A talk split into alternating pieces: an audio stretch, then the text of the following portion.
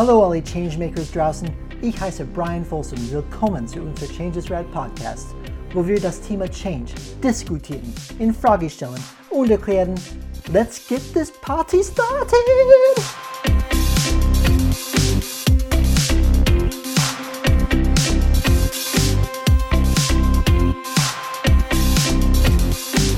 So, willkommen zu unserer zweiten Folge. Ähm, wir freuen uns, euch wieder zu begrüßen. Und wir haben natürlich dann wieder ein geiles Thema, die um das Thema Change dreht. Heute ist unser Titel, unser Arbeitstitel Angst statt Aufbruch. Was steckt dahinter? Ähm, wir wollen einfach heute besprechen, was macht Change mit uns und wie gehen wir damit um.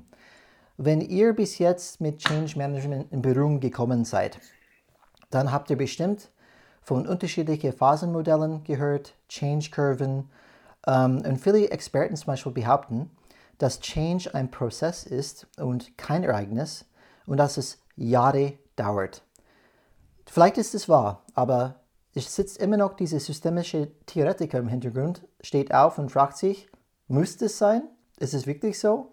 Gibt es keine andere Art und Weise, das zu betrachten? Ist es wirklich 100% der Wahrheit? Und das wollen wir einfach dann heute ähm, tief einsteigen. Wir werden einfach dann ähm, heute ein bisschen anders anfangen. Wir fangen erstmal an mit einem Zitat. Beide von uns haben eins mitgebracht. Das heißt, Alex ist natürlich wieder am Start. Hallo Alex. Hallo Ryan, wie geht's? Wie steht's? Mir geht's gut. Äh, spät aufgestanden, das ist immer super, wenn man gut. ja, wir nehmen ja diese Folge an einem Feiertag auf. Nicht schlecht. So ist es. Leidenschaft, my friend. Leidenschaft. Uh, so, mein, mein ist ein bisschen vielleicht dann unorthodox, uh, wie, wie man das sagen kann. Ich habe gestern Star Wars angeschaut, Rise of Skywalker. Oh mein Gott. Oh ja. Da, oh, ja. Die, aber die Diskussion fangen wir jetzt nicht an, ob das eine gute oder schlechte Folge ist. Definitiv die, eine schlechte. Die Podcast würde nicht lang genug dauern, das auszudiskutieren. Aber ich möchte den, den, den Movie nicht ähm, diskutieren, den Film. Aber es war eine, eine coole Zitat von Kylo Ren ähm, gekommen. Von den Bösen, oder? Von den Bösen. Aber, das ist wichtig, diese, diese, diese Zitat sagt er, wenn er den Change macht. Das heißt, wenn er Kylo Ren sterben, sterben, sterben lässt und Ben Solo wird. Das er wird also wenn er kann, zum Guten geht. Genau, wenn er zum Guten gehört. Und seine, seine Zitat ist, I know what I have to do, but I don't know if I have the strength to do it. Das heißt, ich weiß, was ich tun muss, aber ich weiß nicht, ob ich stark genug bin, das durchzuziehen. Und ich glaube, das, das, das, das trifft ganz genau, wenn das, wenn das wenn die Gefühl ist, das ist eine Nummer zu groß für mich. Dieses Gefühl kennt jeder. Und ich glaube, dieses Gefühl sagt, da kommt Change. So, Alex, welches Zitat hast du mitgebracht heute? Damit kann ich leider nicht so ganz mithalten. Ich habe da ein bisschen mehr das Systemische wieder mit dabei. Langweilig. Nee, nee, langweilig. Ja, es ist schwer zu verstehen meistens, aber langweilig ist es nicht. Okay. Ähm, ich habe von Dr. Wayne Tyler, äh, der ist ein amerikanischer Psychologe und Autor, der ist leider schon verstorben, aber er hat auch sehr viele Reden gehalten und es ging vor allem um diesen Selbstveränderungsprozess. Und sein Zitat ist, wenn du deine Sicht auf Dinge veränderst, ändern sich die Dinge, die du siehst. Kommt dir bekannt vor, oder? Wenn du Absolut. praktisch eine andere Brille wieder anziehst, änderst du deine Perspektive. Und wenn du deine Perspektive änderst, änderst du dein Verhalten. Und wenn du dein Verhalten änderst, ändert sich deine Umgebung. Und was passiert? Und deswegen habe ich dieses schöne Zitat mitgenommen. Das finde ich gut. Das finde ich, finde ich, finde ich echt gut. Deep, man. It's deep. Ähm, gut, gut. Aber, um auf zu, genau, wir haben ja diese Folge ja genannt, ähm, Angst statt Aufbruch. Wir ja. haben ja uns bewusst dafür entschieden. Wir haben sehr lange diskutiert. Fünf Minuten. wie wir es nennen wollen. Ähm, wir wissen ja immer noch, dass Change eine der Königsdisziplinen anscheinend ist. Es, es, gibt zig Studien, wo du lesen kannst, dass viele Prozesse sich äh, scheitern, also Veränderungsprojekte. Also vier von fünf Veränderungsprojekte im Unternehmen scheitern anscheinend, zumindest in der westlichen Welt. Äh, bedeutet, die Unternehmen reagieren auf eine neue Bedingung, aber sie finden nicht den richtigen Weg, um befriedigte Resultate zu, äh, zu liefern. Woran kann das so liegen? Und was macht es mit den Betroffenen, die in diesem Veränderungsprozess mit beteiligt sind? Deswegen äh, müssen wir uns mal gucken. Es gibt ja zig Methoden eigentlich, wie du schon vorher erwähnt hast, die ja vor allem in den letzten Jahrzehnten sehr groß geworden sind. Es gibt viele Unternehmensberater, Coaches etc. Es gibt zig Strategien und Modelle, die wir auch in einer anderen Folge mal ein bisschen behandeln werden. Und trotzdem funktioniert es ja anscheinend nicht. Aber auch privat kann man das beobachten. Also wenn ich zum Beispiel versuche abzunehmen, nachhaltig und langfristig, tue ich mich sehr schwer. Und kann meine neue Verhaltensweise, die dafür notwendig wäre, um dieses Ziel zu erreichen, nicht etablieren. Und falle dann meistens zurück in alte Muster. Das ist interessant, Alex. Woran, woran wenn liegt kurz, das? Wenn ich kurz, ähm, kurz dazu stoßen kann, das ist interessant, weil das habe ich ähm, dran gedacht, weil ich habe das gleich irgendwie angefangen, probiert gesund zu essen. Das habe ich zum Beispiel vorgestern geschafft, gestern nicht, heute schaut es wieder gut aus, immer schwierig diese Change. Ähm, das heißt, das radikale Change hat bei mir nicht, nicht jetzt funktioniert, aber das habe ich auch dran gedacht. Eigentlich diese, gibt es eine Korrelation zwischen, ich weiß nicht, wie viele Leute scheitern, eine Diät langfristig zu halten. Wahrscheinlich auch eine ähnliche Geschichte wie 70% oder 70 bis 80 Und, und komischerweise ist es bei Unternehmen auch ähnlich so, dass in Effekt wir eine ähnliche Scheiterungsquote dann, dann sehen. In Effekt dann auch 70% scheitern von dieser Change oder noch heftiger, 4 von 5. Ähm, glaubst du, dass es eine, eine, eine Korrelation gibt? Was ist gleich? Für mich ist immer die Mensch, einmal privat, einmal beruflich. Es scheitert wahrscheinlich an der Mensch. Ja, der Faktor Mensch ist das Entscheidende. Und der Hintergrund ist auch, was jetzt, ähm, da geht es ja um diese verschiedenen Menschenbilder. Und dass der systemische Denkfehler ist, dass du praktisch ähm, der Mensch muss dann, um diese neue äh, Verhaltensmuster zu sich anzueignen und nachhaltig auch zu leben, muss er das vertraute Art des Denkens verlassen und sich auf eine neue Struktur einlassen. Und Menschen sind halt unterschiedlich offen dafür, um sich einem Wandel zu begegnen. Die meisten bevorzugen das bekannte Übel, muss ich auch aus meiner Erfahrung immer wieder sagen, bevor ich mich auf was Unbekanntes einlasse. Diese kollektive Offenheit gegenüber Change wo manchmal gesagt wird, du musst dich einfach wandeln, du bist jetzt agil. Okay, ich bin agil, perfekt. Das ist eine Illusion. Man muss halt akzeptieren, dass es unterschiedliche Perspektiven, unterschiedliche Wahrheiten gibt und auch hervorgebracht werden. Und der meisten Menschen, zumindest was man so beobachten kann, auch in Unternehmen, ist eher so, besser mit dem Teufel äh, ins Bett gehen, den man kennt, als mit einem Teufel, den man nicht kennt. Mhm.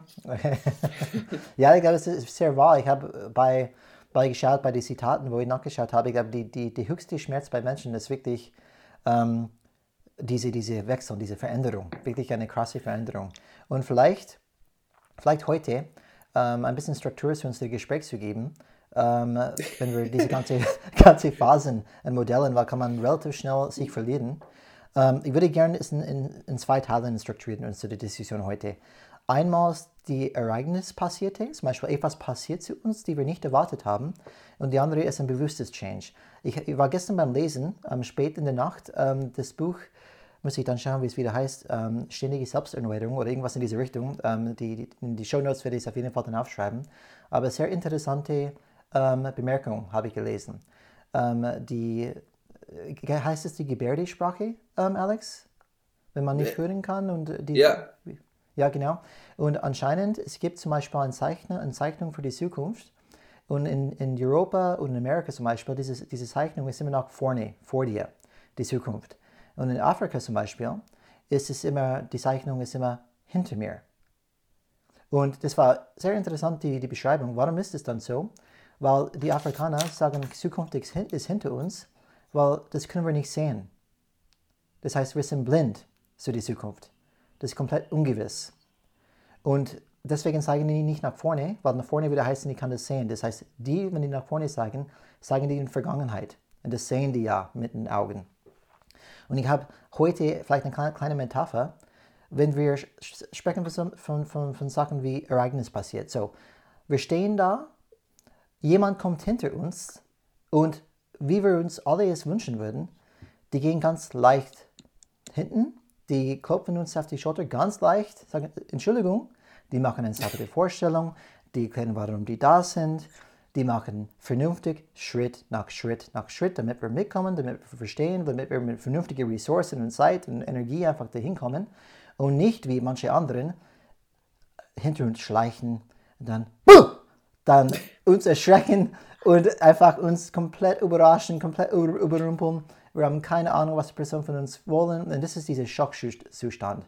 Und wir fangen erstmal damit an. Wenn etwas uns erwischt, die wir nicht erwartet haben, ähm, was passiert mit uns?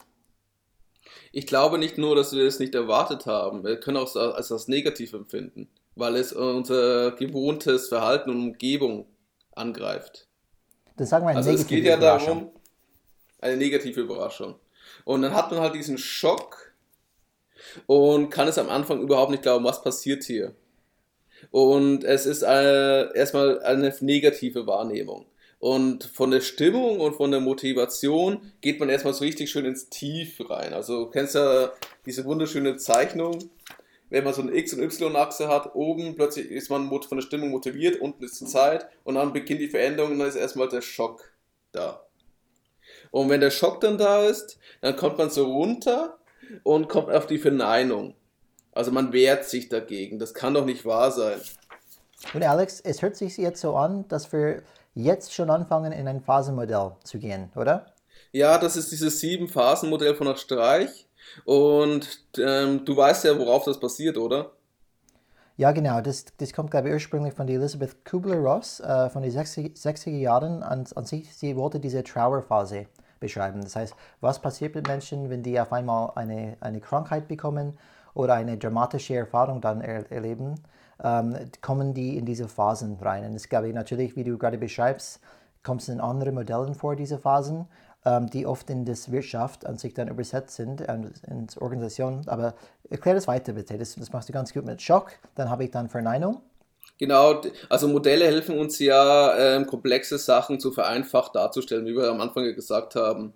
Und der Professor Richard K. Streich hat das 97 versucht, äh, für das Management aufzubereiten, um einfach zu zeigen, was emotionale Reaktionen bei einem Veränderungsprozess stattfinden und damit man weiß, mit was man umgehen muss.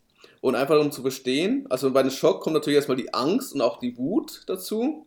Das stimmt nicht, das will ich nicht haben dann kommt dieser Verneinungsprozess, wo man sich dagegen wehrt. Das ist auch meistens genannt der Tal der Tränen. Dann kommt dann vielleicht so langsam, also im idealen Prozess, nach diesem Modell, die Einsicht geht ja doch. Also es hat die Konsolidierung.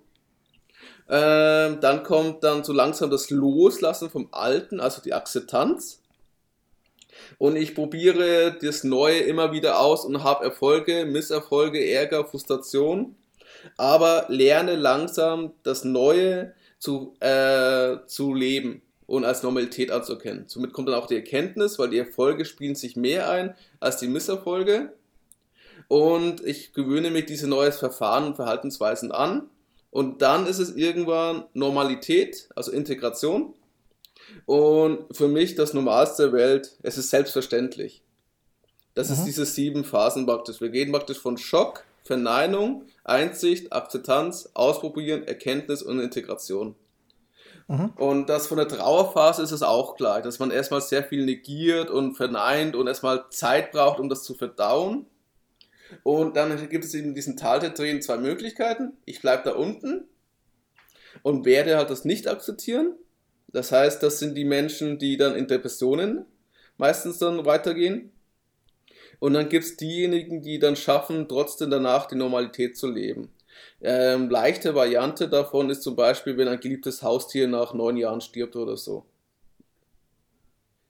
Dass dann ja. nach einem Jahr es ganz normal ist, dass es nicht da ist. Man trauert zwar noch, aber es ist Normalität, dass es da ist. Mhm. Und am Anfang ist es ja auch dementsprechend. Man sieht ja mit den ganzen Wut, Angst, Tränen, Gefühlen, Emotionen, es kocht alles hoch. Man denkt nicht rational, versucht es nicht zu akzeptieren, zu verdrängen oder jemandem die Schuld zu geben, da ist jeder Mensch anders. Und so langsam mit der Zeit, das ist wohl die Betonung, mit der Zeit und mit Erfahrungen, die man in diese Richtung sammelt, hoffentlich dann auch positive Erfahrungen. Es geht ja doch, dass man weiterlebt. Ähm, kann man dementsprechend sich so langsam, theoretisch in eine neue Normalität flüchten. Mhm. Und vielleicht, vielleicht kurz dann das aufzugreifen. So, wir haben gerade dieses Phasenmodell und ich finde es ganz gut, diese vertikale Achse hat, hat man zum Beispiel Ich, ich kenne das zum Beispiel, hat man diese Performance, okay, nach oben ist Performance, dann die, die horizontale Achse ist Zeit. Und wie du sagst, es gibt Schock, ähm, erstmal Verneinung und wir können, glaube ich, diese, diese Phasenmodell von Kurt Lewin, wo es irgendwie alles angefangen hat, von den 30er Jahren, mhm. auftauen, verändern, einführen. Und wenn wir von Schock und Verneinung sprechen, wir sprechen dann von dieser Auftauenphase. Das heißt, es, wir, wir, wir brechen diese Muster radikal auf. Und die Leute sind natürlich unter Schockzustand. Wenn wir einfach in dieser Auftauenphase bleiben würden und ich sage, okay, ich bin ein Unternehmen, ich bin zum Beispiel eine Führungskraft, ich müsste leider zum Beispiel etwas äh, mitteilen, zum Beispiel wir, wir schließen ein Werk oder irgendwas wirklich Drastisches. Ähm, und dann ist die Frage, wie gehen wir damit um? Und ich würde einfach anfangen mit Schock. Und Schock kann man viel lernen aus der Erste Hilfe. Aus der Erste Hilfe lernt man das Wichtigste. Weil aus dem Erste Hilfe ist einfach Dasein. Das heißt einfach begleiten. Einfach da sein. Ähm, nicht irgendwie großartig erklären, weil die Person ist sowieso nicht aufnahmefähig, aber kurz, klare Botschaften, wiederholende Infos ähm, und einfach da sein in das Aushalten, diesem Moment. Was, was meinst du, was wichtig ist in, in der Schockphase? Ja, in der Schockphase, ähm, man muss erklären und Transparenz zeigen. Also man sieht ja, ähm, was, warum, also erstmal, man praktisch durch die Wut oder durch Angst und die Verneinung kommt ja ein Widerstand. Und Widerstand wird in jedem Projektmanagement und in jedem Unternehmen eher als, als was Lästiges oder Störendes wahrgenommen. Aber Widerstand hat auch was Sinnvolles. Widerstand soll ja schützen, also die Teams und die Organisation, von einer Überforderung oder von unsinnigen oder schädlichen Veränderungen. Also du hast das Gewohnte, die Erfahrung, die du ja hast, die Verhaltensmuster, die du dir angeeignet hast, haben ja dazu was gebracht, um dass du ein angenehmes Leben hast. Es wird von dir selber ja nicht als was Negatives wahrgenommen. Und es könnten dementsprechend äh, berechtigte Einwände ja sein kann dieser Change oder Wandel, zum Beispiel, wir sind jetzt ein E-Commerce-Unternehmen. So, wir verkaufen jetzt alles online. Scheiß auf unsere Händlerverträge und das, das und dann gucken wir, was dann passiert. Oh mein Gott, die Händler tun gerade unsere Produkte rausnehmen. Dann sind wir im Arsch, weil wir nicht noch mit online noch nicht genug Geld verdienen und wir auch online überhaupt nicht beherrschen, da wir die internen Verhaltensmuster, Strukturen, Prozesse gar nicht haben. Wir können unsere Produkte gar nicht online kaufen. Eine schädliche äh, Verhaltensänderung. Und die mhm. Widerstände versuchen genau darauf hinzuweisen. Also Bedenkenträger in Unternehmen sind halt nicht immer nur was Negatives. Ja, und ich finde, das, das, aber du hast dann relativ schnell durch diese, diese Phasen ähm, durchgerast. In Effekt, wir haben zum Beispiel das Thema Schock. Schock ist, da bin ich ziemlich überzeugt, das sind die nicht aufnahmefähig. Das heißt, du kannst nicht mit den Leuten diskutieren, weil die einfach nicht aufnahmefähig sind. Aber wo du davon gerade sprichst, ist eher, wenn die sich von Schock rauskommen und eher in diese Verneinungsphase kommen, nach Zornphase. Da ist, wie du sagst, der richtige Weg Dialog. Das heißt wirklich dann zu erklären, zuhören, erstmal aktiv zuhören, nicht einfach dann ähm, ignorieren oder, oder runterspielen, wie du gerade schon benannt hast, aber definitiv in Dialog gehen. Ähm, die Risikoanalyse zum Beispiel dann machen, zeigen, okay, warum macht man das, wirklich sachlich erklären und das Dialog ist dann immer wichtig in diese, in diese, in diese Phase einfach dann. Die bekannte dann Kommunikation. Ich, ja, genau, die, die oft nicht so einfach ist. Und diese Soft Skills sind unheimlich wichtig und fast oft nicht existierend. Das heißt, diese Soft Skills zum Beispiel, Empathie und okay, wie gehe ich mit dieser, dieser Situation um? Wie, wie nehme ich diese Ängste wahr? Wie zeige ich das dann auch, aber nicht trotzdem ähm, bei meinen bei meine Punkten bleiben kann und nicht ähm, in Gerechtfertigen dann kommen. Das ist ja wichtig, aber das hilft dann immer aktives Zuhören. Man, man verneint nichts, was, was zum Beispiel da, da hochkommt. Man merkt, das ist eine normale Phase, es ist eine normale Emotion und man geht einfach vernünftig damit um. Trotzdem bleibt man auf, den, auf dem Kurs, bleibt man in Dialog, aber ist ganz klar mit den Botschaften, die man überschickt. Erstmal Schock, erstmal da sein, erstmal kurz, klare Botschaften wiederholend. Wenn diese Menschen aus dieser Phase gegangen sind, in diese Wutphase oder Verneinungsphase, dann geht es erstmal Richtung Dialog. Ängste wahrnehmen, akzeptieren, aktives Zuhören, Hilfe anbieten, aber trotzdem einfach dann auf den Weg bleiben und im Dialog bleiben. Ja, ähm, wenn man auch so sieht, was sind die größten Hürden von Change-Prozessen ähm, von eigenen Mitarbeitern, wenn man so Personalumfragen sich anschaut oder auch aus eigener Erfahrung spricht. Erstmal ein bisschen Angst, dann merkt man selber, dass man diesen inneren Widerstand für sich hat Ja. Und auch so eine gewisse Orientierungslosigkeit. Und dieses, das bedeutet eigentlich, man hat so eine mangelhafte Aufklärung. Was sind die Gründe und Ziele dafür? Und man fühlt sich nicht mitgenommen. Da oben entscheidet jemand was und ändert meine komplette Welt, mein ganzes Verhalten. Er holt mich aus diesem Bekannten raus, auch wenn es nicht ideal war. Und das ist, was du sagst, auf den Schock. Das bedeutet, ich muss mir bewusst sein, dass es diese Phasen gibt und ich muss mich darauf vorbereiten. Ich muss praktisch eine Diagnose machen, äh, auch, auch eine äh, Dringlichkeit erzeugen und eine Führungskoalition aufbauen. Aber das sind ja andere Modelle dann, wo wir vielleicht ein anderes Mal darauf kommen. Also es geht darum, diese Vision zu entwickeln, Ziele abzuleiten und das transparent zu kommunizieren. Wir haben uns was dabei gedacht, damit das Unternehmen zukunftsfähig ist, somit dein Job auch sicher ist, müssen wir das und so und so tun. Mhm. Und das ist ja. Kurz, ja? Ähm, na, mach, mach mal fertig, Alex. Dann springe ich auch dann wieder ein. Und jump, jump, jump. Come on, man. Okay, aber eine Problematik finde ich, was hier ist, weil wir haben einen Faktor Mensch ist. Und man weiß, Führungskräfte, wie sehen sie Menschen? Und wir sind in ein paar Unternehmen gewesen oder sind auch manchmal ein paar Unternehmen noch, ähm, die verschiedene Führungsmenschenbilder äh, haben. Und das gängigste, was ich zumindest in der Industrie zum Beispiel wahrnehme, ist ja noch immer das terroristische Menschenbild. Bedeutet. Wie, wie bitte, wie heißt es? Das Taylorist, Tayloristische. Tayloristische Menschenbild. Okay. Taylor. Okay. Ah, okay. Tayloristische. Mhm. Tayloristische Menschenbild. Perfekt. Kannst du das bitte rausschneiden? Oder soll ich nochmal sagen? Das ist schneide nochmal raus. Sag es wieder. Jetzt weiß ich, von was du sprichst. Nee, wir lassen es drin. ich stehe dazu. Also, es geht einfach darum, dass es ein negatives Menschenbild ist. Menschen sind von Natur aus faul und müssen halt angetrieben werden oder diszipliniert werden. Nur so arbeiten sie. Wenn der Chef nicht da ist, arbeiten sie nicht. Das ist auch mhm. diese alte Industrievorstellung von Fabrikarbeiter, wo damals man praktisch die Bauern aus den Feldern in die Fabriken angelernt hat und die sehr primitive Arbeit machen mussten, ja? Ähm, ich finde, finde als, als, als Führungskraft selbst, ähm, das ist natürlich das Faktor Mensch. Und, und ich glaube, was viele einfach dann aus dieser, aus dieser vielleicht terroristischen Sicht, warum machen die Menschen einfach nicht, was wir wollen? genau, warum funktionieren unsere Anweisungen nicht, unsere genau, Appelle, genau, genau. Verbote, so Gebote, ja, Druck und so Angstmacherei einfach. von oben gerne, du musst das jetzt machen oder wir schließen eine Abteilung. Genau. Du kriegst dein Boni nicht. Aber na, die Praxis kann nicht dann so weit gehen, weil es, es kann auch kleine, kleine Sachen machen. Es kann zum Beispiel sein, ähm, du möchtest, dass, irgendein, in, äh, dass das Team zum Beispiel irgendwas anderes macht, andere Art und Weise. Und du findest es sehr sinnvoll als Führungskraft zum Beispiel, aber die anderen Mitarbeiter, die sehen es halt voll, voll, voll dumm oder voll, voll, überhaupt nicht sinnvoll. Dann man hat diese Widerstände und wie geht man damit um? Es ist natürlich dann viel einfacher zu sagen, ich nehme jetzt meine Hierarchiekarte, hey, ich bin Boss, ich bin Chef, mach das, wie ich das möchte. Das Problem ist, ist dadurch, du schaffst einfach ein, eine, eine, eine, eine, eine Kultur, wo die Vertrauen fällt, in Effekt, wo man sagt, okay, der Chef will es sowieso, wie er es haben möchte, und diese offene Kommunikation einfach dann wieder mehr schlecht, schlechter. Und die, du hast an sich dann wirklich kein Team, ähm, du hast wirklich einfach nur diese, okay, die machen, was ich, was ich will, aber die Motivation bei den Mitarbeitern wird einfach auf die Strecke bleiben.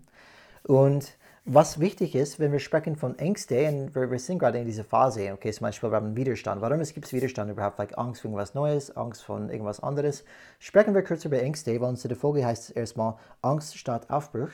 Und ich würde gerne in die Ängste kurz mal reintauchen. Sehr gerne. Ähm, ähm, so, was, was für Ängste gibt es dann? Für mich, es gibt ähm, persönliche Ängste und auch sachliche Ängste.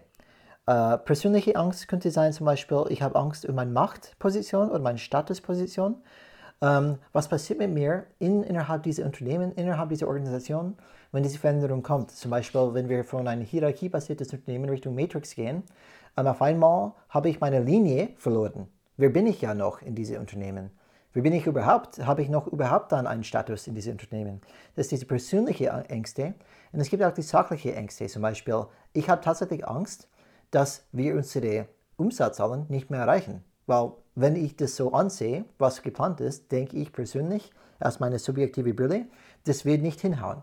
Das wäre jetzt mal schon sachliche Angst. Nicht die Angst, die ich habe als Person, aber das Angst um die Sache, dass die Sache einfach nicht funktionieren wird.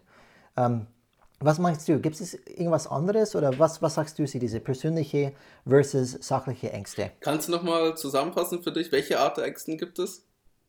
Ja, klar. Das für mich, für mich gibt es zwei, zwei Arten Ängsten. Es gibt ähm, die persönlichen Ängsten, die mit meiner Person zu tun haben. Das heißt, was passiert mit mir? Das heißt, alles, was in meiner Vorstellungskräfte passiert, wenn was mir passiert, okay, was kommt jetzt?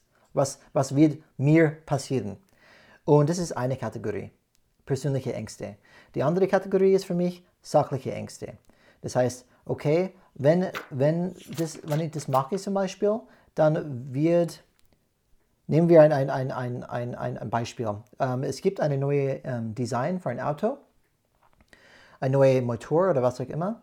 Und das eine Ingenieur sagt, wenn wir das so machen, wird es nicht funktionieren. Wir werden Effizienz verlieren, das Motor wird schlechter als zuvor, bla bla bla.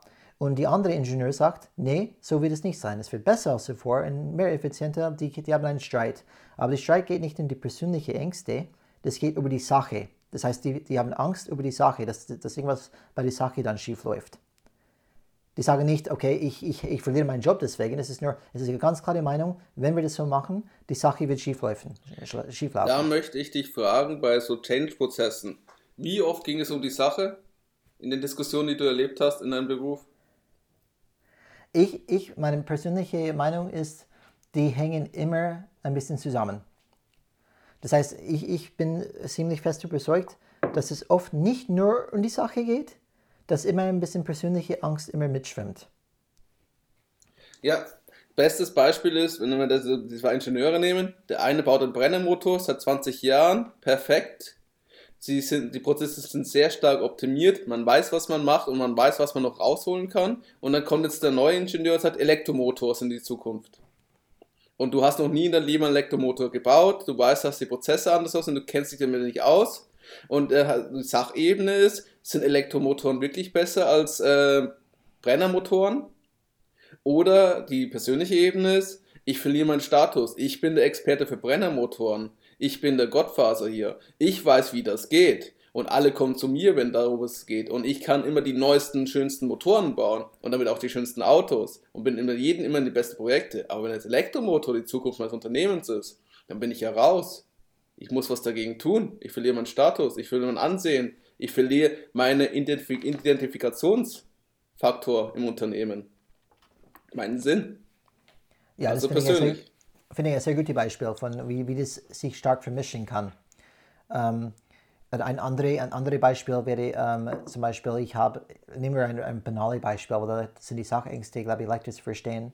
Ähm, wenn ich ähm, diskutiere über eine Website-Design, Das ist kein Sachbeispiel, kann ich aus Erfahrung sagen. Ja, aber, aber, das, das ist, ist, typisch. Zum Beispiel, vielleicht sitze ich an einem Termin, ich finde das Banner oben zum Beispiel dann, ähm, dann okay, aber ich finde zum Beispiel die Menü Menüführung nicht gut, weil ich glaube, dass die, dass die Kunde das zum Beispiel nicht direkt findet. Die andere hat eine andere Meinung und so weiter. Aber ich, ich denke, hey, es geht um die Sache. Es geht um die Sache, dass die Kunde seine Sache findet.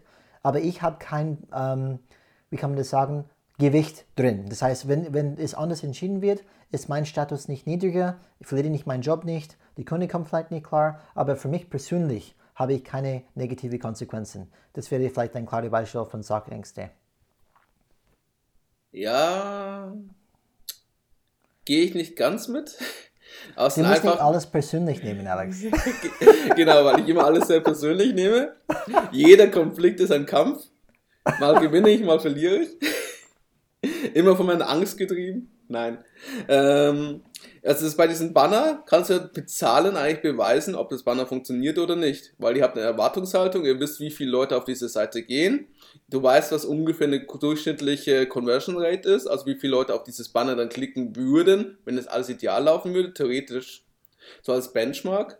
Und wenn du siehst, das funktioniert nicht, dann wird doch irgendwas damit nicht funktionieren. Und kannst eigentlich mit Zahlen argumentieren. Aber wenn du aus irgendeinem anderen Grund jemanden in dein Unternehmen hast, der von der Hierarchiestufe höher ist als du und die sagt, manchmal die, gibt. Sehr selten der Fall. Ganz, ich höre ganz das. Vorsichtig gesagt. ähm, dann kannst du mit Zahlen, Fakten argumentieren, was du möchtest. Du hast keine Chance. Oder hast es nicht dein Projekt und nicht dein Feld. Du bist zwar für die Inhalte verantwortlich, aber nicht für die technische Darstellung, also auch wie das Banner platziert wird oder wie das Banner aussieht, sondern für eine andere Abteilung verantwortlich. Dann wird die Abteilung gleich alles daran setzen, um sich zu schützen. In manchen Kulturen, es hängt immer davon ab, was ist der Rahmen und in was für ein System agieren wir. Und dann hast du schon wieder einen Konflikt, der nicht auf einer Sachebene ist. Also die meisten Konflikte meiner Wahrnehmung nach sind nicht sachgetrieben. Mhm. Weil wenn es so wäre, dann würden meistens die Argumente ja gewinnen, die wo sachlich aus der subjektiven Wahrnehmung äh, richtig sind. Ja, ich glaube, die sind auch ganz schwer auseinanderzuhalten, oder? Weil im Endeffekt, wenn wir von Angst sprechen, wir sprechen von Gefühlen. Und Angst ist immer ein Gefühl. Und ich glaube, es ist manchmal ganz schwer ähm, zu beurteilen, wo kommt dieses Gefühl her. Geht es um die Sache? Geht es um diese Person, die ich nicht leiden kann? Ähm, geht es an, an, irgendwas anderes, zum Beispiel, dass ich einfach allgemein Angst über ein Thema, die einfach mich über alle Themen durchdrängt? Ähm, das ist, glaube ich, ganz schwer auseinanderzuhalten. Aber diese Ängste ist definitiv, diese Ängste sind, sind, sind, sind wahr, die sind, sie sind echt, die sind spürbar. Und wir haben an sich diese Ängste diese Schock, diese Verneinung, diese, diese Zornphasen einfach dann drin. Und genau diese, diese, wie dieses Zitat, ich weiß nicht, ob ich stark genug bin, das zu schaffen. Das heißt, diese, das, das, diese Gefühl, das, das ist einfach ein, eine zu große Nummer für mich. Das schaffe ich nicht. Und diese Angst, natürlich dann spielt dann immer die Rolle. Und natürlich bringt viel Widerstand zum Change. Und was macht Angst mit uns?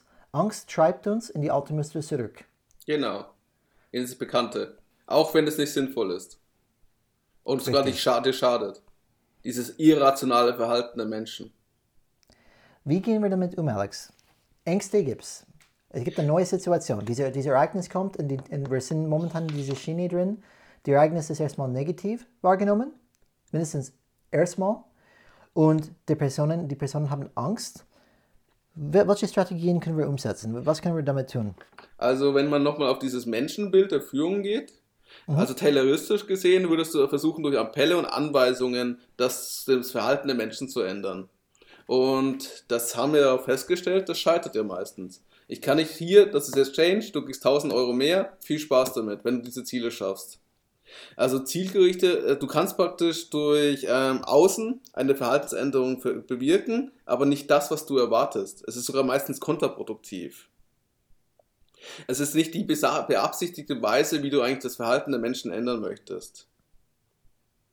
Also Kannst eine zielgerichtete, eben eine zielgerichtete und vorhersehbare Veränderung in Menschen und Organisationen von außen gesteuert, kann man nicht wirklich herbeiführen anscheinend. Mhm. Also zumindest so die Wahrnehmung und Beobachtung. Und auch wenn man es in systemische Denke und systemische Menschenbild geht, ähm, scheint das zu, so zu sein, also wenn man dieses Modell folgt.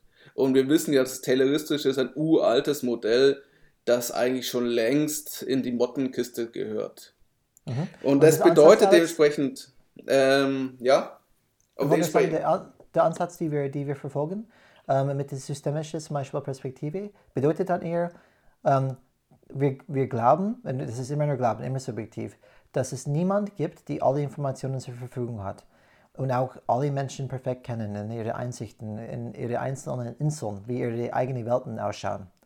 Und im Endeffekt alles, was man machen kann, ist etwas probieren und schauen, was passiert. Aber aus der Erfahrung, was du gerade sag, sagst, ist diese tayloristische Sicht ähm, zu nutzen und zu schauen, was passiert, eher nach hinten losgeht. Das heißt, wir wollen einfach dann ähm, erstmal die, die, die Zuhörer einfach dann diese, diese Erfahrung geben, was oft passiert und was wahrscheinlich dann zu oft leider ähm, noch passiert, ist diese einfach Anweisungen machen, weil wir es sagen, oft einfach nach hinten losgeht und man sollte einfach offen zu anderen Möglichkeiten sein und die wirst du wahrscheinlich gerade beleuchten. Ja, es geht praktisch wirklich darum, ähm, wenn ein Mensch ein Ziel nicht sinnvoll findet, wird er es nicht machen, egal was du machst. Es entsteht höchstens ein Theater, also er spielt das Verhalten, um die Belohnung zu bekommen, aber glaubt halt nicht daran. Oder dieses Verhalten ist auch nicht nachhaltig. Er behält das Muster, dieses Gewünschte, nur so lange aufrecht, solange in Blickwinkel der Hierarchie ist, die ihm die Belohnung gibt. Dieses berühmte Business-Theater. Und ich nehme das, das Teil, was du gerade gesagt hast, zum Beispiel, der glaubt es nicht. Und es kann unterschiedliche Gründe dafür geben. Zum Beispiel eins kann sein, dass er einfach nicht genug erklärt bekommen hat. Kann relativ einfach ein, ein fehlende Information sein. Aber, aber ich glaube, wir, wir, wir denken wahrscheinlich dann eher ähnlich in diese Richtung. Den Bull-Parameter äh, bei Menschen, das heißt, wenn etwas Bull ist oder etwas wirklich nicht sinnig ist, haben die Leute allgemein ein sehr gutes Gespür dafür, oder? Ja. Also wenn ich, wenn ich werde von meinem Chef, weiß ich das. Das, das ist echt sehr, das ist faszinierend zu sehen, wie schnell man erkennt, der, wenn einer vor dir steht, wie schnell er dann, er dann man erkennt als Gruppe, das, was er sagt, ist Bull. Es wird den Chef nicht wiedergespiegelt, da sind meistens die Hierarchien zu stark, vor allem in traditionellen Unternehmen, konservativen Unternehmen. Und dann wird halt eben das Theatermuster aufgeschwallt. Also ich erfülle jetzt die Rolle, die von oben gewünscht wird. Aber ich glaube es nicht daran und ich werde auch nicht meine Ressourcen und meinen Einsatz liefern, vielleicht sogar es bekämpfen, um nicht diese Veränderung zu haben, die ich als falsch sehe. Bestes Beispiel ist ja eben, was er gesagt hat, also ich identifiziere mich nicht mit der Maßnahme, ähm, ich habe Angst vor Macht oder dass ich meinen Verlust, meine, meine Macht verliere im Unternehmen, meinen Einfluss verliere, dass ich ausgeschlossen werde, dass ich der Situation nicht gewachsen bin, wie man über dein Zitat geht, und ich kann nicht mein, äh, mein eigenes Interesse durchsetzen. Weil ich habe ja auch eine Idee und ein Bild davon. Das sieht man vor allem bei den jüngeren Mitarbeitern. Die haben eine gewisse Vorstellung, wie es aussehen sollte und könnte und versuchen das dann durchzusetzen. Sind aber in diesen Systemen nicht stark genug, weil sie ja meistens Junior-Leute sind. Und wenn sie nicht von oben eine Unterstützung haben, scheitern sie. Mhm. Bedeutet, äh, jeder Mensch handelt eigentlich aus seiner Sicht in der jeweiligen Augenblick und Kontext sinnvoll. Also, wie er es gerade sieht, ähm, er dementsprechend sein, aus seiner Wahrnehmung, aus einer subjektiven Wahrnehmung, das richtige Verhalten zu spielen. Wie er es aus für sich richtig definiert, nicht wie von außen es definiert wird. Bedeutet aber auch, Menschen sind beeinflussbar und abhängig von der Umwelt. Das ist das Systemische, das ist ja Teil des Systems. Und das aber, das ist das Wichtigste, tayloristisch, ich kann von außen bestimmen, wie du dich entscheidest. Ähm, systemische, der Mensch selber entscheidet, wie er sich verhalten wird. Niemand ja, anderes. Dann, dann, dann, setzen wir einfach darauf an, weil wir, wir, versuchen einfach Strategien zu finden, die uns helfen, durch diese ähm, Verneinung, ähm, Zorn und irgendwie depressive Phasen einfach durchzukommen.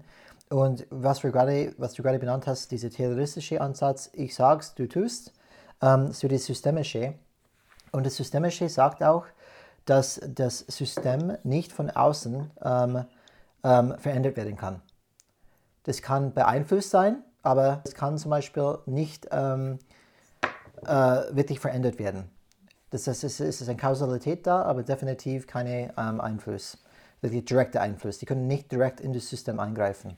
Und wenn wir sagen zum Beispiel, dass das System zum Beispiel, dass man sagt, okay, die sollten einfach durch diese Phase kommen, wäre ein Ansatz zu sagen, okay, man muss sich von innen ändern und vielleicht nicht, dass man sagt genau, was man tun soll, weil wie wir gesagt haben, die Zukunft ist, immer ungewiss. Man hat eine Idee, wo es hingehen soll, auch Gründe dafür, aber vielleicht sollte man die Mannschaft einfach oder integrieren in das Entscheidung und sagen, okay, welche Ideen habt ihr? Das heißt, diese Impulse in die Organisation immer reinzugehen und diese wichtigen Einflüsse, diese Influencer innerhalb des Organisations nutzen, dass die selbst gestalten können. Ich glaube, wenn die selbst die Möglichkeit haben, selbst zu gestalten, dann ist diese Akzeptanzphase viel leichter zu erreichen. Okay. Ja, also die Sache ist, was du ja gesagt hast. Ähm, wenn man praktisch nicht Menschen beeinflussen kann, aber durch das Systemische sieht, dass es praktisch durch den Kontext und die Rahmenbedingungen, die eine Organisation ihn liefert, wo er sich praktisch, wo er lebt und wo er agiert, wird er aber trotzdem beeinflusst. Also man kann durch praktisch nicht direkt ihn beeinflussen, sondern man mhm. versucht, die, ein Angebot zu machen durch den richtigen Kontext und durch die richtigen Rahmenbedingungen. Genau, das ist genau mein Punkt. Man kann immer Sachen reinschmeißen, irgendwie Angebote reinschmeißen, aber es, es liegt an die Teilnehmer, ob die mitgehen oder nicht. Und ich glaube, diese, diese, die Chancen zu erhöhen, dass die mitgehen, ähm, sind natürlich erhöht, wenn ich die auch mit ähm, beteiligen lassen. Das heißt, nicht einfach alles reinschmeißen, das sollten die dann machen, aber ich glaube, wenn, wenn ich dann wirklich teilnehmen lasse an das Ganze, weil die sind ja wichtige Teile des Systems, dann ist diese Akzeptanz leichter zu erreichen. Es ist abhängig natürlich dann, welche Leute du in die Abteilung oder Department oder die, die Unternehmen hast. Aber ich glaube, du musst definitiv dieses Stakeholder Management machen und schauen, okay, welche Leute würden schon mitgehen, welche Leute sind bereit, Ideen mitzubringen. Dann immer zu schauen, okay, welche Beziehungen gibt es dann in diese Unternehmen? Zum Beispiel, wer beeinflusst die anderen? Sollte ich immer vorne stehen oder lasse ich diese andere Person vorne stehen, die sowieso viel Einfluss über die andere hat? Wenn ich ihm gewinne, das heißt, wenn er seinen eigenen Beitrag bringt und auch dahinter steht, dann erreiche ich diese Akzeptanzphase viel leichter. Ja. Und was auch noch wichtig ist, das ist was auch eine Erkenntnis damals in unserer Ausbildung äh, im Change Management, war, dass du nie alle überzeugen kannst und dass du dich nicht vor allem auf die Leute, die dagegen sind, fokussieren sollst, sondern eher auf die Leute dafür sind. Und durch Taten und durch Vorbildfunktionen die Leute dazu bringst, diesen Change zu akzeptieren. Langfristig. Ja. Alex, was ist die Prozent, die wir ähm, anstreben sollten? Ich glaube, das überrascht wahrscheinlich die meisten Menschen, wenn die sowas hören. War es die 20 Prozent? No, noch weniger, es war sogar noch weniger. Ähm, ich glaube, 5 Prozent war erstmal die, die Ziel. Und das, das kam auch tatsächlich aus diesem diese Auto-Video, ähm, diese YouTube-Video über die Auto-Veränderung. Kulturwandel 4.0, ja. Genau, die kann ich dann in die, in die Show Notes ergänzen. Im Endeffekt diese. So ein Otto-Case werden wir vielleicht auch mal eine andere Folge, eine eigene Folge draus machen, weil ich das sehr spannend finde und es ein paar schöne Interviews auch dazu gibt. Genau, macht, macht auf jeden Fall Sinn. Und er, was er erkannt hat, er hat probiert erstmal ganz viele zu überzeugen ähm, dass diese Change notwendig ist. Und jetzt endlich hat er gesagt, okay, das funktioniert überhaupt nicht. Und er diese systemische Ansatz, okay, wenn das nicht funktioniert, ich probiere irgendwas anderes. Das hat er auch gemacht. Und er hat auf diese ungefähr 5% fokussiert, die dabei waren. Und ich glaube, das ist erstmal diese, wenn, wenn wir von, von Kotter sprechen, diese Coalition muss man schaffen. Das heißt, diese Coalition von Leuten, die dahinter stehen, müssen wir erstmal schaffen, die, die, die tatsächlich mitgehen. Aber das ist interessant, weil da, da kommen wir ähm, auseinander, weil wir haben auf einer Seite, man kann nur 5% überzeugen, dann gibt es diese große Masse in der Mitte, die eher neutral ist, die warten, okay, mit wem gehe ich mit und entscheiden.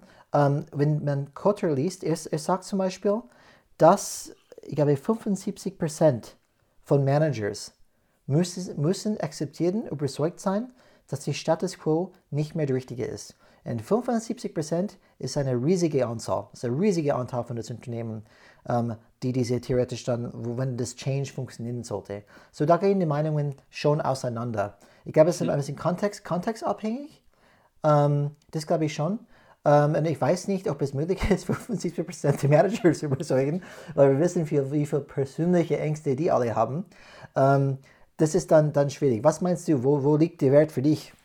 Also wichtig ist erstmal zu verstehen, wir reden ja gerade von Denkmuster, Verhaltensmutter, Denkstrukturen. Und wir wissen ja, diese Denkstrukturen entstehen ja durch Sinneseindrücke oder durch jegliche Form von Erfahrungen, die die Menschen machen. Und wenn man das so betrachtet, was haben die Menschen schon in der Vergangenheit für Erlebnisse gehabt, wenn es um das Thema Change geht? Oh. Und wenn man dann den Case dann sieht, also das, ja. was man praktisch sieht, was, wie viele davon scheitern, wird es meistens nicht so positiv gewesen sein. Bedeutet, du musst irgendwie es schaffen, durch positive Aktionen, also durch Taten, den Menschen zu beweisen, dass das, was sie jetzt machen, gut ist oder besser ist oder ihnen was bringt. Also was, ihnen was Positives also das neu framen. Weil wenn du, du es nicht schaffst, werden sie es in diesem bekannten Frame lassen und der bekannte Frame sagt ja, Change ist was Böses, ist was Schlechtes. Du wirst wenige mhm. haben, die dafür sind. Und das ist ja auch das Schöne, da habe ich auch ein schönes Zitat von Professor Gregory Patterson, Anthropologe und Kybernetiker und Sozialwissenschaftler. Ähm, und er hat gesagt, du glaubst deine eigenen Gedanken zu denken, doch du denkst die Gedanken deiner Kultur. Und wenn du praktisch eine mhm. Organisation lebst, die schon sich öfter versucht hat zu wandeln und gescheitert ist, wirst du halt nicht offen für diese Thematik sein, sondern eher abwarten und negativ ich sitze das aus, ja, ja, ich mache das schon, aber ich werde halt keinen Einsatz zeigen. Dann mache ich halt ein neues Businessverhalten und sage jetzt, der Wert Ehrlichkeit ist jetzt wichtig gut, dann werde ich immer so tun, als wäre ich ehrlich, aber wenn es mir dann passt, dann lüge ich doch wieder. Und all diese Sachen. Oder dementsprechend ähm, muss man darüber denken, wie schaffe ich das, dass die Menschen sich diese neuen Verhaltensmuster aneignen und auch die Vertrauensbasis haben. dass jeder davon Kontext und Rahmenbedingungen heißt für mich eigentlich, du musst, bevor dieser große Change kommt, eigentlich schon eine Vorarbeit leisten. Das ist genauso, wenn du ein Trainer von einem Fußballteam bist. Du musst ja, wenn du anfängst neu, musst du ja auch erstmal dich beweisen als Trainer und die Leute für dich gewinnen. Und das schaffst du nur, indem du ihnen zeigst durch deine Taten, also wie du als Trainer agierst, dass du es für sie besser, äh, dass du es für sie gut meinst und dass sie dir vertrauen können. Und das ist ja bei vielen Manager, die auf einmal kommen, vor allem die Chief Digital Officers, die für eine äh, distributiven Transformation, für eine radikalen Change da sind, die erstmal überall draufhauen, meistens ja nicht gegeben. Und die Leute versuchen das dann irgendwie nur zu überleben und dann gucken sie, wie es weitergeht. Mhm. Und wir, wir sagen zum Beispiel, ich glaube, die Trainer haben einen kleinen Vorteil, weil die, die größten Trainer haben bereits einen, einen, Ruf. Das die kommen in, den, in, in, den, in, das Team und die haben bereits einen Ruf, die jeder kennt normalerweise und sagt, okay, der Trainer steht für Folgendes. Und entweder von vorne heraus zum Beispiel, ich schaue, okay, ich akzeptiere ihn erstmal, aber ich lasse mich trotzdem ähm, überzeugen. Wie du gerade sagst, du musst trotzdem beweisen, dass er den richtigen Weg dann hat. Und ins Unternehmen wenn wir sagen, okay, wenn wir Menschen von Erfahrungen lernen und wir immer wieder enttäuscht worden sind von Veränderungen, die nicht geklappt haben, dann man bleibt ja in diese ähm, Zorn-Depressionsphase immer drin. Es wird dann einfach dann immer wiederholt. Und ähm, das, das ist natürlich dann ähm, eine, eine Katastrophe, wenn sowas dann einsetzt, weil im Endeffekt auch wenn die neue gut wäre und auch tatsächlich dann etwas ähm, Funktionierendes wäre, ein neuer Weg wäre, die Leute sind nicht dafür offen. Mhm. Ich glaube, was, was wichtig ist, ist, dass wir, wenn wir von, ähm, wie schafft man das, dass man überhaupt, okay, während dieser Angst und Depression, wie kommen wir da raus? Man muss definitiv eine, eine Korrelation, das heißt, irgendeine kritische Masse, Masse schaffen ähm, innerhalb des Organisations, die dahinter steckt.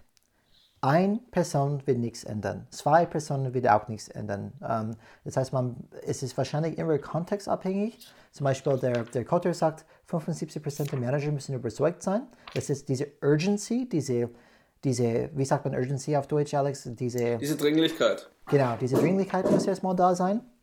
Sehr wichtig, ähm, weil der, der Kotter sagt auch, dass 50% die Veränderungen dann scheitern in die Urgency-Phase, in diese in diese drängende Phase. In Effekt, okay, dass es wirklich dringend ist, dass wir uns ändern. Und wie gesagt, kontextabhängig, Fakt ist, man kann das nicht alleine schreiben. Man braucht wichtige Stakeholders drin, man müssen die überzeugen und die müssen wirklich überzeugt sein und mitgehen. Besonders wenn es in so eine eher vielleicht eine ursprüngliche negative ähm, Perspektive ist, dass diese Change erstmal viel Negatives mitbringt. Man muss mit diesen Ängsten, und, das ist ein Thema, wo wir denken, okay, das dauert wahrscheinlich Jahre. Und diese, diese Jahre durchzuhalten, müssen ganz viele wichtige Leute, die viel Einfluss in das Unternehmen haben, überzeugt sein. Und wie die Koalition, wie groß das ist, ob es 5% ist, ob es 75% ist, irgendwo in die Mitte, ähm, erstmal wirst, man muss erstmal anfangen mit den Leuten, die mitgehen. Fokussiere bitte nicht von Anfang an auf die ähm, Leute, die komplett dagegen stehen. Das ist der falsche Weg. Nicht die Leute überzeugen, die die lauteste gegen diese Change sind. Man muss erstmal die Leute überzeugen, die, die mitgehen, erstmal diese, diese positive Leute, die gegenüberstehen. Da fängt, da, da, fängt man an.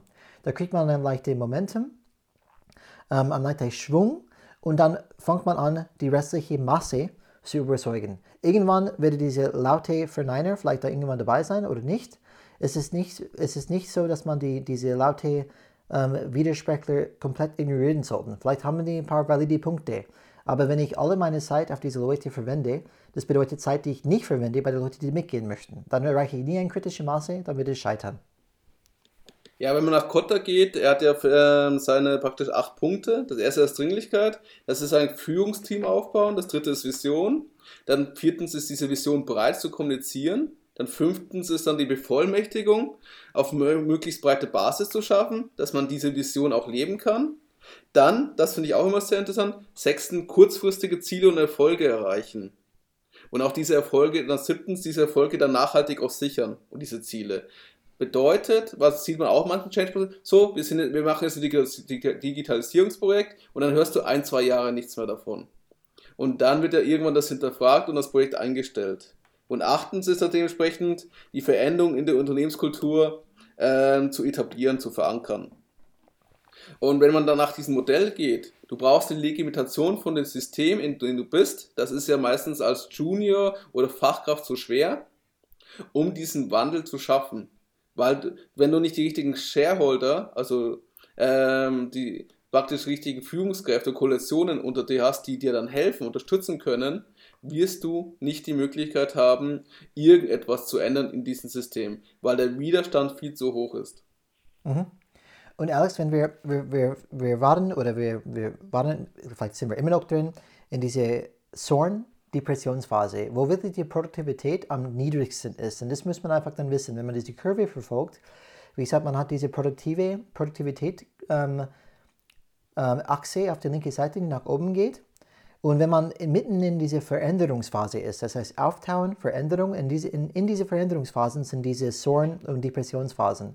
Weil was passiert dann? Meine, meine Kompetenzen, die ich brauche, werden mir bewusst gemacht. Das heißt, ich brauche Selbstreflexion und merke, scheiße, ich habe gar nicht die Kompetenzen, die ich brauche. So, was passiert dann? Genau wie ich ein Fitnessprogramm anfange, mein Diät ändere, was auch immer. Das ist immer anstrengend, weil ich muss irgendwas anderes machen als vorher. Und das tut erstmal weh. Deswegen diese Sorgen und Depressionen, deswegen ist meine Produktivität nicht nur runter, weil meine Stimmung schlecht ist, aber auch, weil ich das nicht kann. Das heißt, die Kompetenzen fehlen, die muss ich erstmal aneignen. Und es ist hier wichtig in dieser Phase, bei dieser, dieser Sorn und dieser Depressionsphase, Alex, das haben wir, glaube ich, ein bisschen oder vergessen zu sagen, wichtig ist, ist, dass man die Vergangenheit schätzt. Ja. Weil die Vergangenheit hat uns hergebracht. Wir waren, waren erfolgreich. Bis jetzt haben wir ganz viele Erfolge gefeiert, wegen was wir in der Vergangenheit gemacht haben. Aber die Zukunft ist nicht passiert, zum Beispiel, weil wir jetzt heute erfolgreich sind. Es heißt, das hat nichts oder wenig zu tun mit was wir heute machen. Das hat viel zu tun mit was wir vor fünf Jahren gemacht haben. Und genau wie der Erfolg von, von, von Zukunft bedeutet, was wir jetzt tun, hat den Effekt auf fünf Jahre voraus in, in, in die Zukunft. Und, und es ist wichtig, dass, wir, dass an alle Leute kommuniziert werden, Leute, die Vergangenheit war gut, das war super, was wir erreicht haben. Das war genau der richtige Weg damals. Und das schätzen wir. Wir machen nicht alles schlecht. Und es ist vielleicht dann wichtig, einen Abschluss zu schaffen mit dieser, mit dieser Vergangenheit. Zum Beispiel, es gab coole Sachen wie, wie wirklich ähm, Ideen wie, man macht ein Projekt äh, Friedhof. Dass man sagt, was man sagt, das hört sich vielleicht ein bisschen makaber an. Aber man sieht, okay, wie ein, wie ein Trophäen, schau mal diese ganzen Projekte dann, kann man immer noch wieder anschauen, oh, kannst du erinnern damals, oh, das war heftig, weil das und das und das passiert ist. Es ist nicht einfach komplett verschwunden. Man kann immer noch zurückschauen, hey, das war eine gute Zeit, aber wir brauchen eine andere. Das ist auch sehr wichtig, bevor man wirklich weiterarbeiten kann, diese, diese Abschließ, Abschließung von der Vergangenheit und auch diese Schätzung von der Vergangenheit. Ich finde das, was du gerade sagst, ist schon wichtig. Ähm, du, wir haben ja praktisch diese drei Faktoren von können, wollen und dürfen im Management. Und das Können, das versuchen auch viele Unternehmen. Bestes Beispiel ist bei Digitalisierung. Dann gibt es halt Schulungen für das neue Tool, das im Unternehmen umgesetzt wird. Aber seltsamerweise reicht das ja nicht. Weil es geht ja auch um das Wollen, also um die subjektive Wichtigkeit oder auch die subjektive Erfolgswahrscheinlichkeit. Also wie nehme ich das für mich wahr, für mich selber? Glaube ich daran?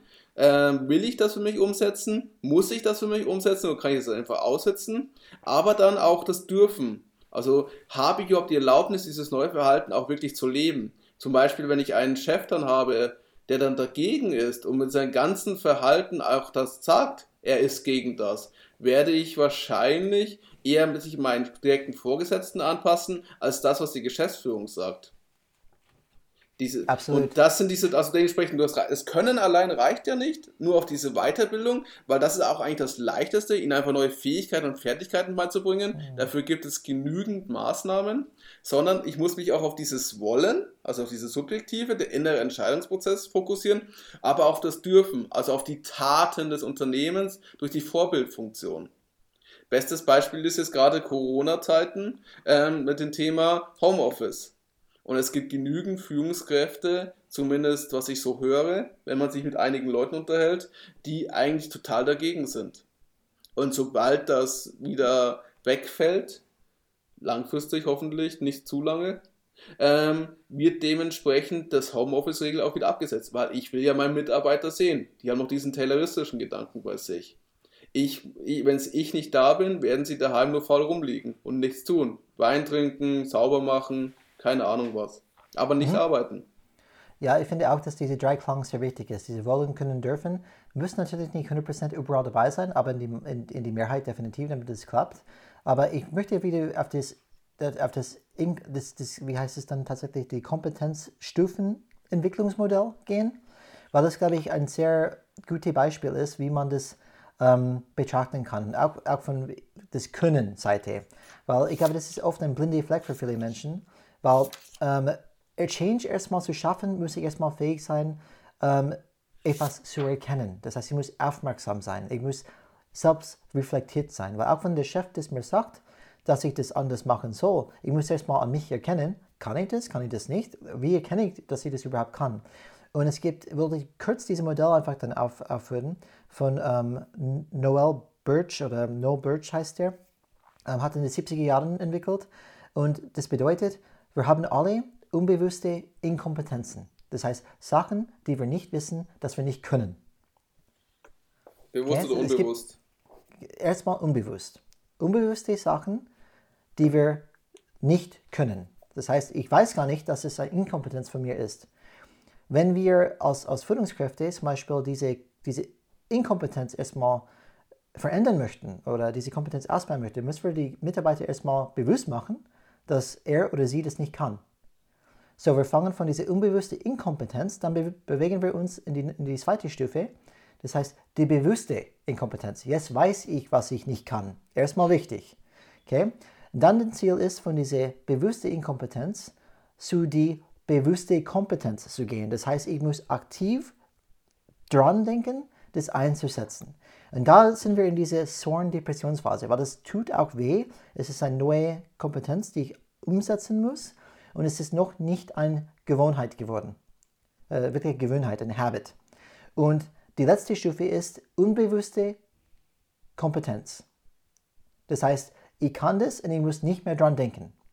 Und dann bewegen wir uns in Richtung diesem Modell, Richtung Integration. Weil das heißt Integration, das heißt erstmal weg von, von Zorn und Depression Richtung Akzeptanz. Akzeptanz ist, okay, akzeptiere das, ich arbeite bewusst dran. Integration ist der Punkt, den wir erreicht haben. Wenn ich jetzt das voll integriert habe, das heißt, ich kann, ich kann das jetzt, ohne zu denken, diese Kompetenz umsetzen. Und natürlich, Kompetenzen sind schön, aber ohne die Wille, das zu tun, das heißt das Wollen, und ohne das Dürfen, funktioniert es definitiv auch nicht. Okay. Und das ist aber dann praktisch, ähm, um es richtig nochmal zu verstehen, was bedeutet das denn für den Mitarbeiter oder für die Führungskraft? Für, für die Mitarbeiter, zum Beispiel, ich kann ein klassisches Beispiel geben, das ist immer ein schönes Beispiel. Gehaltsgespräch. Ich möchte mehr Gehalt haben, zum Beispiel. Immer? Ähm, jedes ja, Jahr will, am besten. Will, ja, genau, am besten will, jede, 10%. will jeder mehr, mehr Gehalt wissen oder, oder haben. Ähm, bevor man mehr Gehalt geben kann, muss man erstmal wissen, mache ich den Job gut oder nicht. Treffe ich überhaupt die, die, die Erwartungen? Wie sollte ich das wissen? Das heißt, ich als Mitarbeiter muss wissen, muss wissen, welche Kompetenzen muss ich überhaupt haben, diesen Job richtig zu machen. Und diese Kompetenzen. Wie ein Jahresgespräch reicht nicht. Einmal im Jahr zu sprechen reicht doch dafür. ich verstehe das gar nicht. So wird es oft praktiziert, aber wir sprechen von einer idealen Situation. Das heißt, mein Wunsch wäre, dass jeder wüsste, welche Kompetenzen muss ich beherrschen in meinem Job, damit ich einen guten Job mache. Dann werde ich bewertet anhand, wie gut ich diese Kompetenzen ausführe. Und diese Kompetenzen müssen bewusst gemacht werden. Und dann muss bewusst gemacht werden, was kann ich, was kann ich nicht. Wenn ich überall grün bin, oder sogar besser grün, ich bin wirklich super in alle Kompetenzfelder, dann ist die Nachfrage nach Gehalt voll okay. Ich habe mindestens eine Grundlage, wo ich das bewerten kann. Aber nicht nur eine subjektive Aussage, nee, das passt nicht dieses Jahr, vielleicht nächstes Jahr oder du bist schlecht, du bist gut. Ja, wie bin ich schlecht, wie bin ich gut? Und ich glaube, diese, diese Bewusstsein von Kompetenzen, was muss ich können, was kann ich, was kann ich nicht, ähm, das ist sehr wichtig, dass wir das klar machen, weil auch in Richtung Change, wenn ich etwas vorhabe, dann muss ich auch identifizieren in die Mannschaft, welche Kompetenzen brauchen wir zukünftig? Und haben unsere Menschen diese Kompetenzen?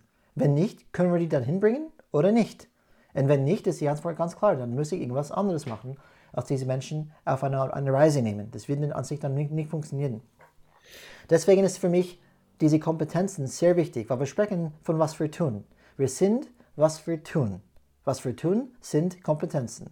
Und dementsprechend ist es sehr wichtig, wenn ich etwas anderes werde oder tun möchte, muss ich meine Kompetenzen anpassen, ausbessern, äh, verändern oder was auch immer. Ja, da weiß ich nicht, ob ich ganz mit dir mitgehe. Also teilweise definitiv. Aber du darfst auch nicht vergessen ist, ähm, was für Kontext und Rahmenbedingungen habe ich, wo ich meine Kompetenzen leben kann. Bestes Beispiel ist, wenn du als digitaler Profi in ein Unternehmen kommst, das einen sehr starken Printfokus hat.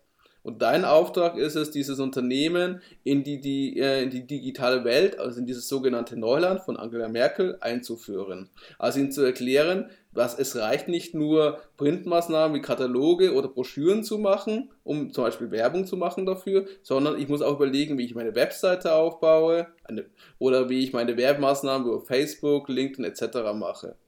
Ah, das heißt, ich habe die Kompetenzen, also wenn ich da drin bin, aus deiner Sicht, aus deiner Sicht hast du die Kompetenzen, aber aus Unternehmenssicht hast du die nicht. Das Unternehmen hat mich geholt, aber du hast nicht vergessen, dass, dass wir, gehen, wir gehen ja von Con wollen dürfen. Und ähm, es geht darum, dass das Dürfen dann nicht da ist, weil die Prozesse noch nicht da sind, weil die Grafiker sich auf einmal zum Beispiel über Themen kümmern müssen, die sie noch nie vorher gemacht haben und auch nicht die Zeit oder Ressourcen dafür haben, weil sie trotzdem noch immer die alten Printmaßnahmen machen müssen. Oder du hast auf einmal praktisch neue Anforderungen, wie ich muss jetzt Videos produzieren, die quadratisch oder hochkant sind, maximal 15 Sekunden dauern und ich muss meinen Botschafter reinbringen und lauter solche Sachen. Und diese Prozesse gibt es ja noch nicht. Es gibt noch keine Standardisierung dafür. Und die aber letzten Alex, Jahrzehnte Alex, sind ja nicht das gemacht worden. Schon, aber wir sprechen von einer Bewertung. Wer bewertet dir? Deine Führungskraft. Niemand anders.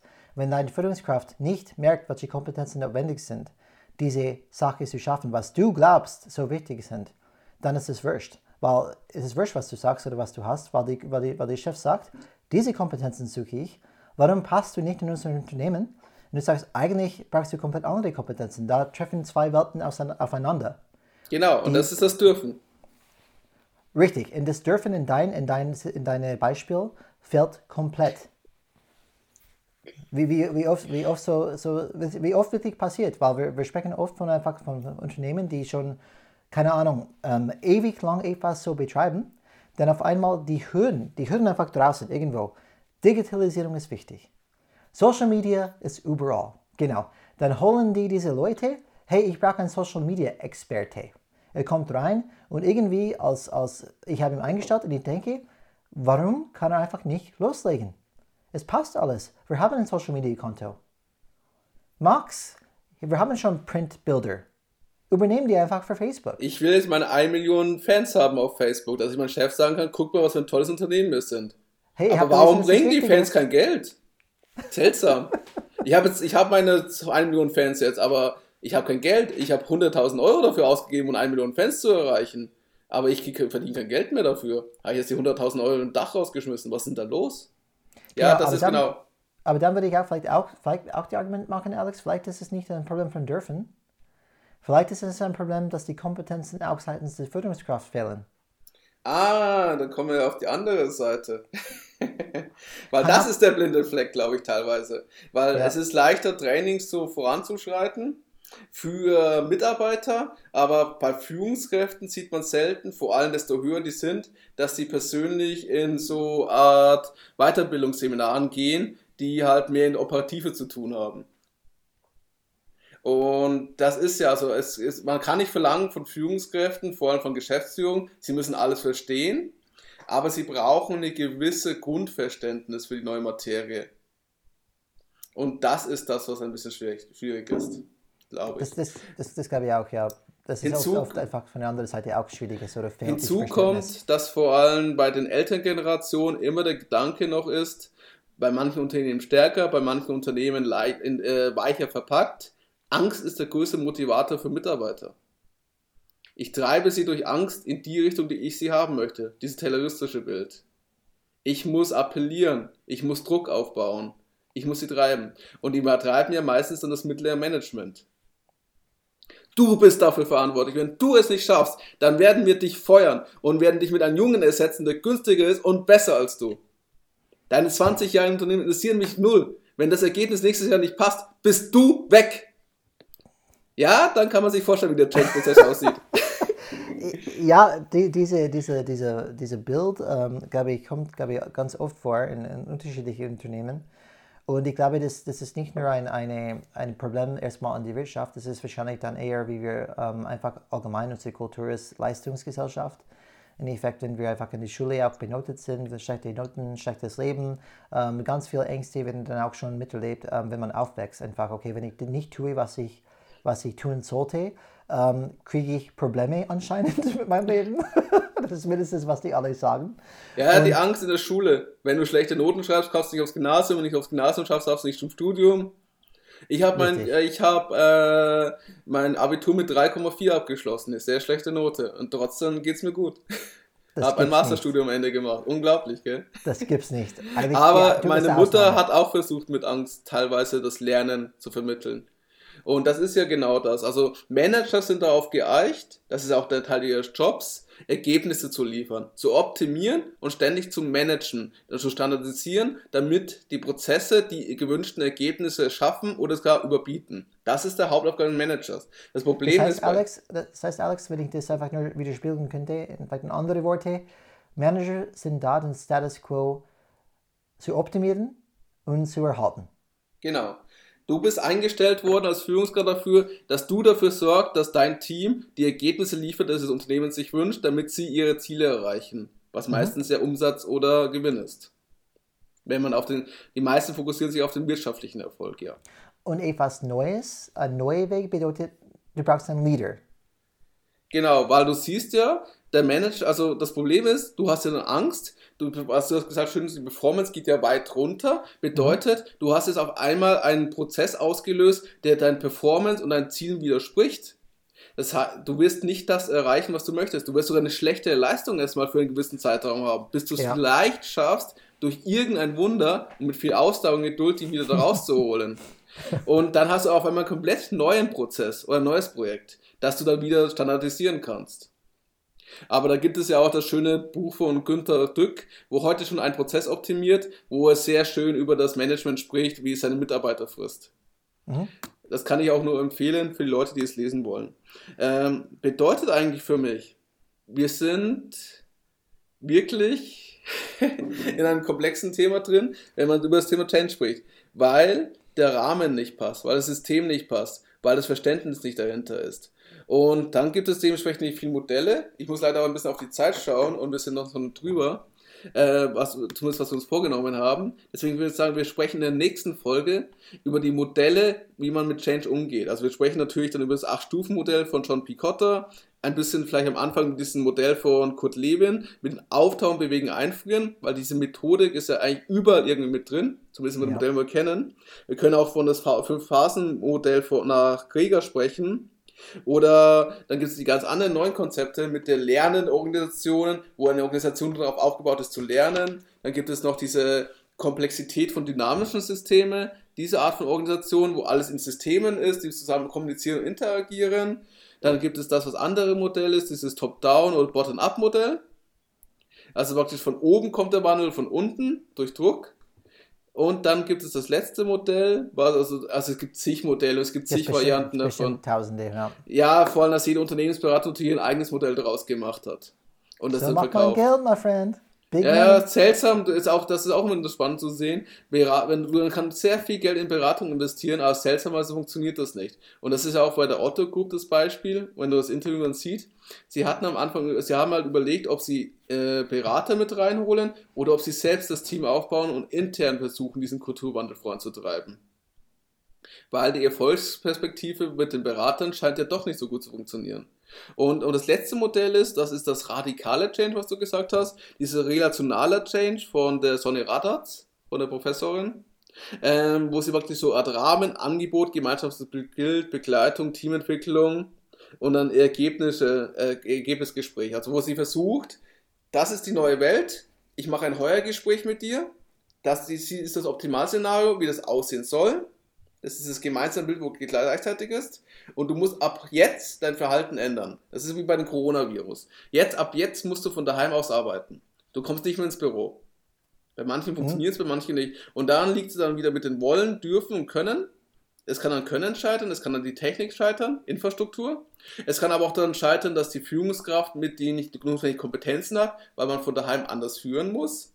Und ich weiß auch nicht, wie begleite ich dann den Mitarbeiter. Also wenn ich diesen Rahmen habe, er arbeitet von daheim, wie gehe ich Begleitung? Und wenn er dieses Verhalten nicht macht, dann ähm, muss ich dementsprechend Maßnahmen entwickeln. Und all diese Sachen könnten wir praktisch in der nächsten Folge besprechen. Das glaube ich nicht. ich sehe schon. Ähm, auf jeden Fall, um das so zusammenzufassen. Ich würde gerne noch so ein, gerne schon ein Fazit machen für diese Folge. Ja. Ich, ich, ich ähm, würde auch gerne ein Fazit machen. Ähm, wir haben tatsächlich nicht geschafft, was wir vorgenommen haben, weil wir haben eigentlich erstmal angefangen mit dieser Ereignisbasierte. Das heißt, etwas passiert, die wir vielleicht nicht erwartet haben. Wir erfahren das erstmal als negativ. Ähm, dann gehen wir diese, diese unterschiedlichen Phasen durch. Wir haben ein paar Tipps gegeben, was macht man vielleicht in unterschiedlichen Phasen. Ich weiß nicht, ob die klar genug rausgekommen sind. Und was wir auch dann nicht geschafft haben, war, was passiert mit bewusstes Change. Wenn wir eine bewusste Entscheidung machen, die wir erstmal positiv entgegen sind, müssen diese Phasen da sein oder nicht. Diese Diskussion können wir äh, verlängern in eine andere, andere Folge. Aber Angst statt Aufbruch. Was wir bemerkt haben, dass Angst uns prägt. Ich glaube, es ist überall sichtbar, dass wir tatsächlich eine Angstkultur haben.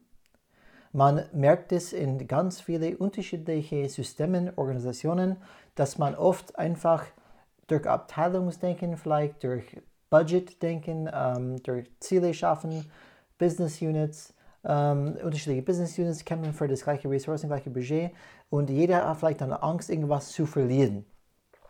Und eine, eine, eine, ein Gegensatz wäre zum Beispiel, es gibt genug für alle und diese, diese zu integrieren als wirklich Gedanke, es gibt genug für alle. Und wenn diese, diese, diese Leitsatz, diese, diese Glaubenssatz Was meinst wäre, du, es gibt genug für alle?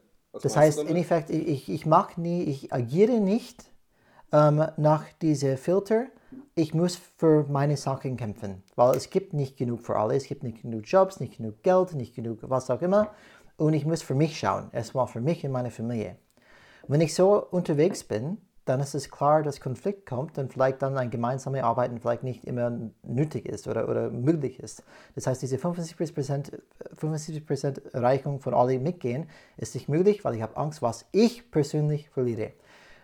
Nur weil ich diesen Glaubenssatz habe, es gibt nicht genug für alle.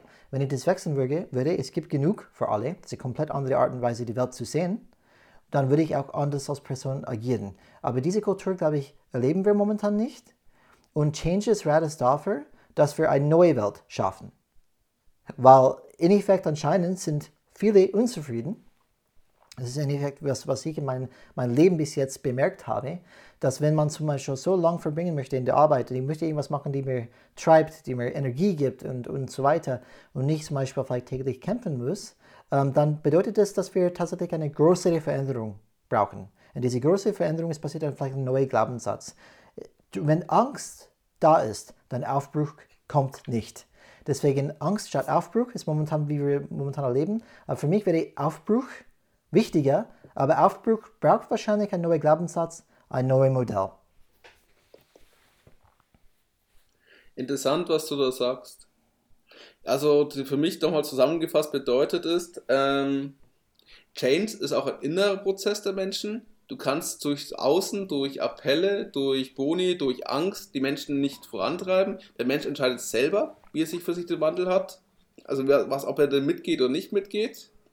Äh, der Mensch hat äh, am Anfang keine Lust auf diesen Wandel, also aus dem, wo es gewohnt ist, zu verlassen, obwohl es vielleicht sogar sinnvoll wäre für ihn. Und dass du als Führungskraft dementsprechend verschiedenste Faktoren, die wir in der letzten Stunde jetzt versucht haben aufzuziehen und zu erklären, beachten musst und auch daran denken musst, dass Kommunikation, Transparenz und Taten sehr wichtig sind, damit auch das richtige Ziel erreicht wird. Und dass du Geduld brauchst. Ausdauer und Geduld. Außer du gehst halt gewisse nach dem radikalen Change-Modell. Das ist aber dann meistens wie ein neues Unternehmen dann aufzubauen innerhalb des Unternehmens. Genau, ich glaube, das ist auch ganz gut zusammengefasst, ähm, Alex. Ähm, und ich glaube, diese, diese Angst statt Aufbruch erklärt es dann wirklich momentan ähm, mindestens eine, eine, subjektive Wahrnehmung, wie wir das oft dann erleben. Wir probieren das dann durch solche Ansätze und solche Tipps dann zu verändern, ähm, Schritt nach Schritt. Und wir freuen uns ähm, auf das nächste, nächste Folge, die nächste Woche auch dann kommen wird. Und wie immer, wenn ihr das gut gefunden habt, ähm, bitte gebt uns eine 5-Sterne-Bewertung bei iTunes. Das hilft Und schreibt was Nettes dazu. Genau, gerne.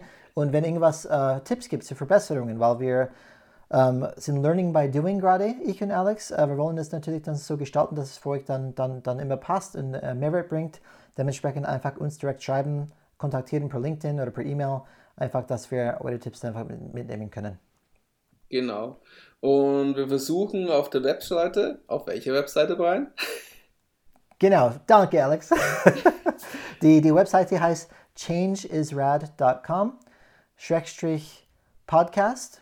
Da findet man einfach die, neue, die neueste Shownotes von den einzelnen äh, Episoden und äh, findet man auch natürlich unsere Kontaktdaten, wo man uns einfach dann Hallo sagen können oder hey ihr zwei, was macht ihr überhaupt? Ähm, äh, was auch immer du sagen möchtest für uns. Wir freuen uns auf eure Feedback.